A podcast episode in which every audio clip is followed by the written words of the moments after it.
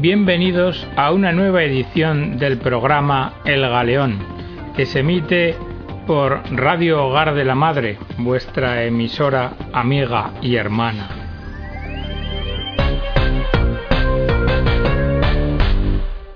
Y el programa de hoy, segundo que dedicamos al SIDA, lo vamos a hacer con una pregunta.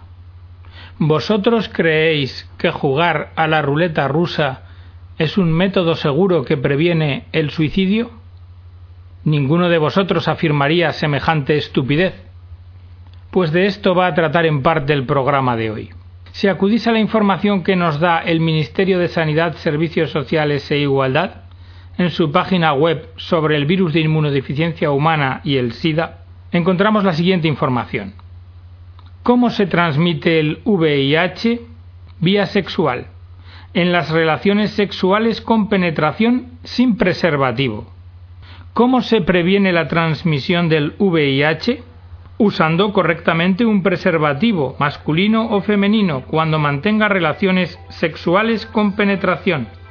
El preservativo, dice el Ministerio, impide la transmisión del VIH, otras infecciones de transmisión sexual y los embarazos no deseados.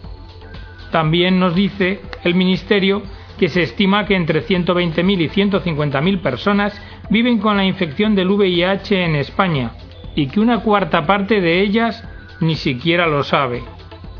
Reforzar la cultura del sexo seguro en el contexto de una epidemia cambiante es ya el principal objetivo de la prevención y la principal herramienta, el preservativo. Por otra parte, en el informe de cuestionario de actividades de prevención del VIH en las comunidades autónomas 2008 se nos dice en el punto quinto de las recomendaciones generales. Toda la población debe ser partícipe de una cultura del sexo seguro y estar perfectamente informada de los riesgos de infección, medidas de protección y uso del preservativo e incluso en los organismos internacionales como en ONUSIDA encontramos en el comunicado de prensa de dado en Ginebra el día 16 de febrero de 2012 de la OMS lo siguiente. Aunque se dispone de una amplia gama de anticonceptivos para evitar embarazos no deseados, únicamente los preservativos masculinos y femeninos ofrecen una protección dual que evita tanto estos como la transmisión del VIH. Sin embargo, amigos, es evidente que esto que acabamos de leer es absolutamente falso. El propio organismo ONUSIDA, en información básica sobre la prevención del VIH, nos dice, aparte de la abstinencia, no existe un método 100% efectivo. Ni siquiera el uso de preservativos ofrece protección absoluta contra las infecciones de transmisión sexual. Y a la pregunta en qué consiste el sexo seguro nos dice ningún acto sexual es 100% seguro. El sexo seguro, llamamos así, implica tomar precauciones que disminuyen el riesgo de transmisión o adquisición de una infección de transmisión sexual, entre las que se encuentra el virus de inmunodeficiencia humana. Es decir, se está llamando sexo seguro a lo que se está reconociendo que no lo es. Sin embargo, a la hora de preguntarse en dicho informe ONUSIDA cómo se puede limitar el riesgo de contagio del VIH en las relaciones sexuales, mezcla lo que es seguro, la abstinencia sexual y la fidelidad de personas no infectadas, con aquellas otras conductas que lo que hacen es denotar un riesgo de contagio pero menor, como dice a continuación, usando correctamente preservativos masculinos y femeninos cada vez que se practica el sexo. Esta confusión que hemos puesto de relieve también queda manifiesta en la declaración política sobre el virus de inmunodeficiencia humana SIDA en la declaración política de los miembros de Naciones Unidas de 8 de junio de 2011 en la que se dice nos comprometemos a redoblar los esfuerzos de prevención del VIH adoptando todas las medidas posibles para aplicar enfoques de prevención amplios y fundados en pruebas, lo que incluye pero no se limita a las medidas siguientes. Punto C. Reducir las conductas de riesgo y promover una conducta sexual responsable, lo cual incluye abstinencia, fidelidad. Pero a continuación añade y el uso sistemático y correcto de preservativos. Si buceamos más en la información del Ministerio de Sanidad español, encontramos en la página web ¿Es eficaz el preservativo para evitar la transmisión del VIH? Sí, los preservativos son una forma eficaz de protección frente al VIH y otras infecciones de transmisión sexual siempre que se usen de forma correcta y sistemática en todas las relaciones sexuales con penetración. Estudios de laboratorio indican que los preservativos de látex constituyen una barrera física efectiva que impide el paso de microorganismos u otras partículas del tamaño del virus. Protegen frente a la transmisión del VIH, otras infecciones de transmisión sexual y embarazos no deseados. Sin embargo, tenemos datos científicos que desmienten lo dicho. Un informe científico publicado en Estados Unidos titulado Sexo, preservativos y enfermedades de transmisión sexual, lo que ahora sabemos, emanado del Instituto Médico de Salud Sexual, confirmó que los preservativos no logran reducir el riesgo de algunas de las más comunes y potencialmente peligrosas enfermedades de transmisión sexual. Estados Unidos está enfrentado a una epidemia de enfermedades de transmisión sexual, más de 15 millones de nuevas infecciones por año, dijo Joe McHaney, presidente de dicho instituto. Es sumamente urgente que los estadounidenses entiendan lo que la ciencia aclara sobre los límites del preservativo, para mantenernos a salvo de dichas enfermedades, muchas de las cuales pueden tener consecuencias que cambien la propia vida, incluyendo infertilidad y cáncer. Porque los descubrimientos del informe incluyen que no existe evidencia de ningún tipo de reducción del riesgo de transmisión de la infección del virus del papiloma humano. También que en la transmisión de la sífilis el uso del preservativo deja un riesgo relativo del 50 al 71% y en enfermedades como la gorronea y la clamidia deja un riesgo del 50% de infectarse. En cuanto al herpes genital, se reduciría en un mínimo porcentaje para mujeres, pero no para hombres. Cuando se usaron preservativos, en el 65% o más de los actos sexuales permaneció un riesgo de infección de aproximadamente el 60%. Y esto está tomado del Comité Independiente Antisida. Y por otra parte, está la mentira del sexo seguro. Porcentaje de mujeres menores de 18 años que quedaron embarazadas durante el primer año de uso de anticonceptivos. Depende del método. Píldora anticonceptiva, embarazadas el 11%. Dispositivo intrauterino, el 10,50%. Condón preservativo, el 18%. Espermicidas, el 34%. Fuente Contraceptive Failure in the Use ACE Family Planning Prospectives. Y es que el preservativo no es la solución contra el SIDA. Edward Green, director del proyecto de investigación sobre la prevención del SIDA de la Universidad de Harvard, coincidió con Benedicto XVI en que la solución a la epidemia no es más preservativos, sino cambios en la conducta sexual. Green lleva más de 20 años investigando estrategias para combatir el SIDA y señala que todavía hay algunos países en los que el SIDA sigue aumentando a pesar del uso del preservativo y que entre ellos está Estados Unidos. Debiéramos de fijarnos en otros países y no pretender darles lecciones, como a Uganda, o Zambia, Kenia o Zimbabue, Etiopía o Malawi, donde el SIDA está descendiendo porque hay una reducción del número de parejas o de promiscuidad sexual. Por tanto, Green afirmó que en lo sustancial coincide con la visión de Benedicto XVI sobre el modo de combatir el SIDA en África. Así, afirma Green, que el hecho científico es que desde hace muchos años hemos observado que hay una relación entre el aumento del uso de condones y el aumento de la tasa de prevalencia del virus de inmunodeficiencia humana. Y cuando estudiamos quiénes son los que se infectan, comprobamos que tienden a ser los que usan condones. Porque es posible, dice el científico, que el uso de preservativos genere un comportamiento desinhibido. Cuando se usa algún instrumento para reducir que no eliminar un riesgo como el preservativo, a menudo se pierden los beneficios, asumiendo un riesgo mayor que si uno no lo usara. Solo un comportamiento sexual responsable puede frenar la pandemia. Por esto el mensaje de Green a los adolescentes es que deben retrasar el inicio de las relaciones sexuales. Sin embargo, frente a lo dicho, el informe del cuestionario de actividades de prevención del VIH en las comunidades autónomas españolas del año 2008 nos habla de la accesibilidad a los preservativos y dice todos los planes de SIDA de las comunidades autónomas han financiado y o distribuido gratuitamente preservativos en 2008, principalmente a través de ONGs. Desde el año 2003 se vienen repartiendo más de 10 millones anuales de preservativos y en los últimos años se ha producido un aumento importante superando los 16 millones de preservativos. Recomendaciones.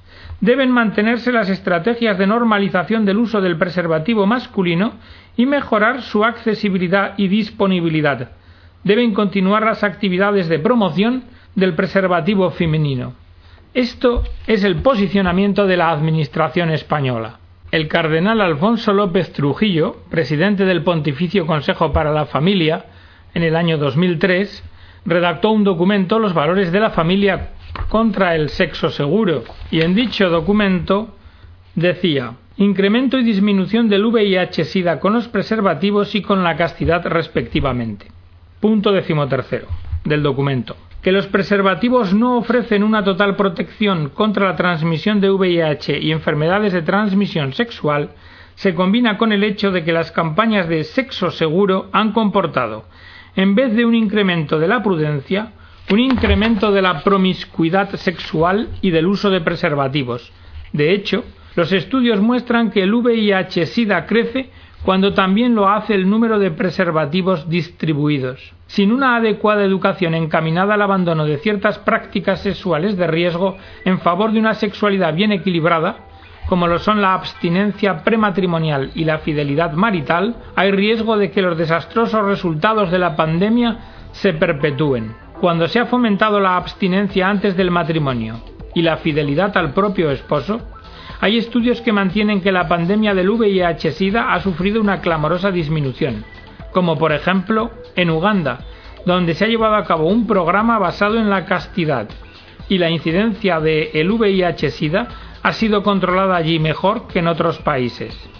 Mientras que el SIDA avanza por África, Uganda queda como un éxito aislado. Pero lo cierto es que la comunidad internacional SIDA se ha mostrado reacia en promover esta estrategia en otros lugares y ha continuado en cambio poniendo su confianza en los preservativos. En Tailandia y Filipinas, los primeros casos del SIDA se remontan a 1984.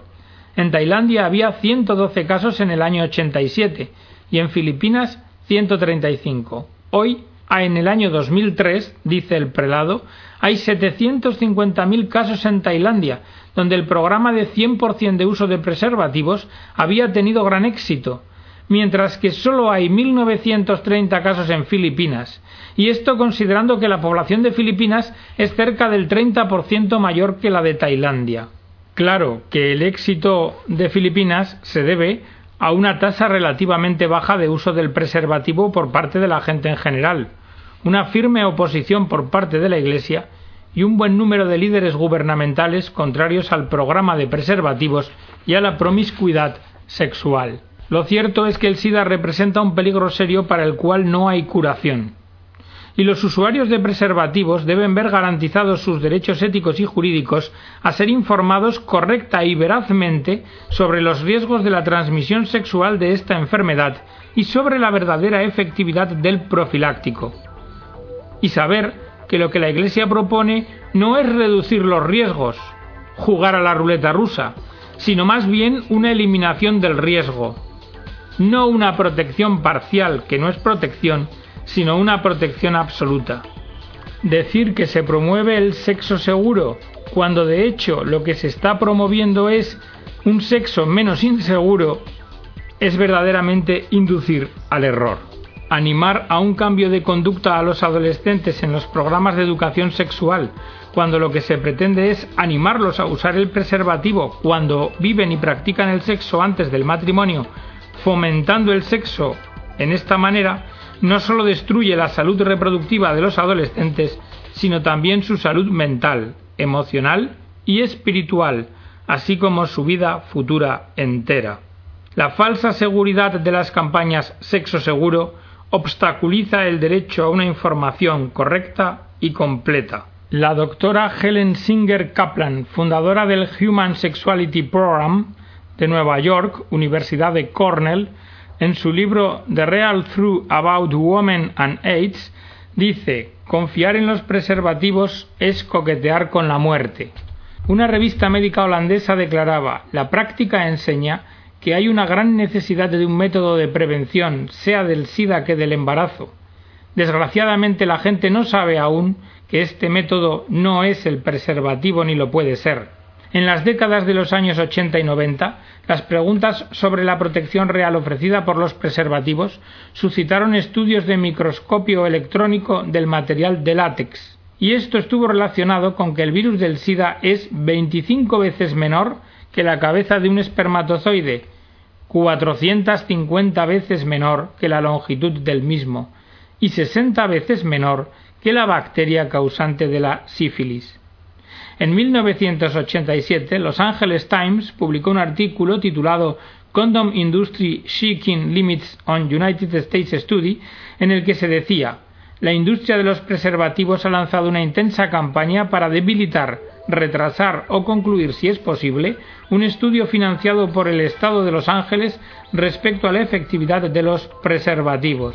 Dos años después, el mismo articulista publicó que cuatro tipos de condones de entre las marcas más populares de la nación, Estados Unidos, habían permitido el escape de virus del SIDA en las pruebas realizadas en laboratorios por la Universidad de California Los Ángeles, induciendo esto a los investigadores a advertir a los usuarios que no todos los preservativos son igualmente efectivos. Por otra parte, un periódico británico informó que la Organización Mundial de la Salud afirmó que el uso consistente y correcto del preservativo reduce el riesgo de infección por el virus del SIDA en un 90%. Hay que decir que el restante 10 a 30% de estas cifras, que representan una proporción de fallo, es relativamente alta, teniendo en cuenta que estamos ante una enfermedad como el SIDA que es potencialmente mortal. Los días 12 y 13 de junio del año 2000, cuatro agencias gubernamentales de Estados Unidos con responsabilidades en investigación sobre preservativos copatrocinaron un encuentro de debate y estudio sobre el preservativo de látex en la prevención del VIH, SIDA y enfermedades de transmisión sexual en la penetración pene-vagina. El resumen final, el workshop summary, concluía que la evidencia científica disponible indicaba que el preservativo reducía el riesgo del VIH-Sida en un 85%, es decir, permanecía en un 15%. Y es que el hecho es que no hay en absoluto un 100% de protección ante el VIH-Sida o enfermedades de transmisión sexual mediante el uso de preservativos muy relacionado con la eficiencia del preservativo en la prevención de la transmisión del VIH-Sida y enfermedades de transmisión sexual es la eficiencia en la prevención del embarazo. La OMS explica que el uso perfecto del condón no previene siempre del embarazo. La tasa estimada de embarazos con uso perfecto del preservativo es del 3% en 12 meses la tasa de embarazo con el uso típico del preservativo puede ser mucho más alta, del 10 al 14%, pero esto es debido a un uso inconsistente o incorrecto. En efecto, el embarazo, a pesar del uso del preservativo, está bien documentado, con un índice PEARL cercano al 15% de fallo en mujeres durante el primer año de uso. Y si puede haber embarazo a pesar del preservativo, no debemos de concluir lógicamente que el condón también permite la transmisión del VIH y otras enfermedades de transmisión sexual, porque que los condones tienen defectos no es solo una teoría, sino que lo confirma la experiencia de la vida real y en el mundo real. Uno puede creer que el condón está en perfectas condiciones, y sin embargo, cuando se ve el estado del látex en las unidades que realmente se distribuyen, la situación puede ser bien diferente. Y que los condones tienen defectos, hasta la propia industria lo reconoce. El cardenal Eugenio de Araujo Sales, de Río de Janeiro, declaró que muchos lotes de preservativos, algunos de las principales marcas, se retiraron del mercado en Brasil en los años 1999, 2000 y 2003, debido a fallos en los diferentes test y al descubrimiento de que se trataba de productos falsificados. En el año 1999, dice el cardenal Araujo, se retiraron más de un millón de unidades del preservativo de la marca Prudence, la tercera marca en el Brasil, debido a que no superó las pruebas efectuadas por el INMETRO del Ministerio para el Desarrollo, Industria y Comercio Exterior. Además de los posibles defectos de producción, los preservativos pueden deteriorarse en el transporte, manipulación, almacenaje e incluso por degradación tras la compra debido al usuario final. En mayor o menor medida, hay elementos que deterioran el látex, concurrentes como la exposición a la luz solar, el calor, incluso el calor corporal, la humedad, la presión atmosférica, espermicidas e incluso el ozono atmosférico. Asimismo, también puede ser dañado antes de su uso o durante el mismo.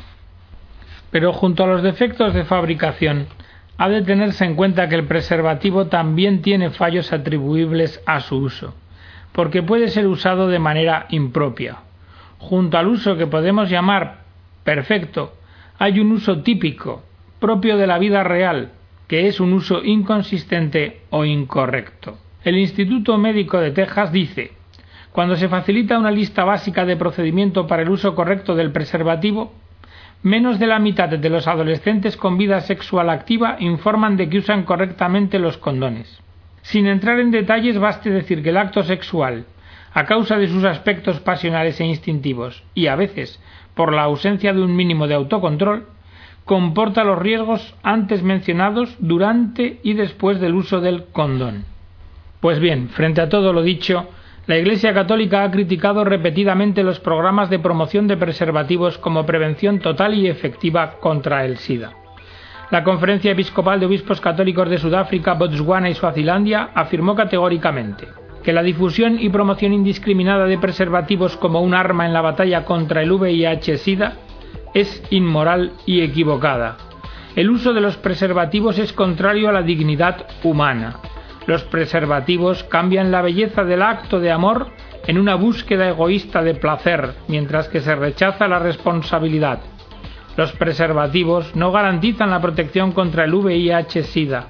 Los preservativos pueden ser incluso una de las principales razones de la difusión del VIH-Sida.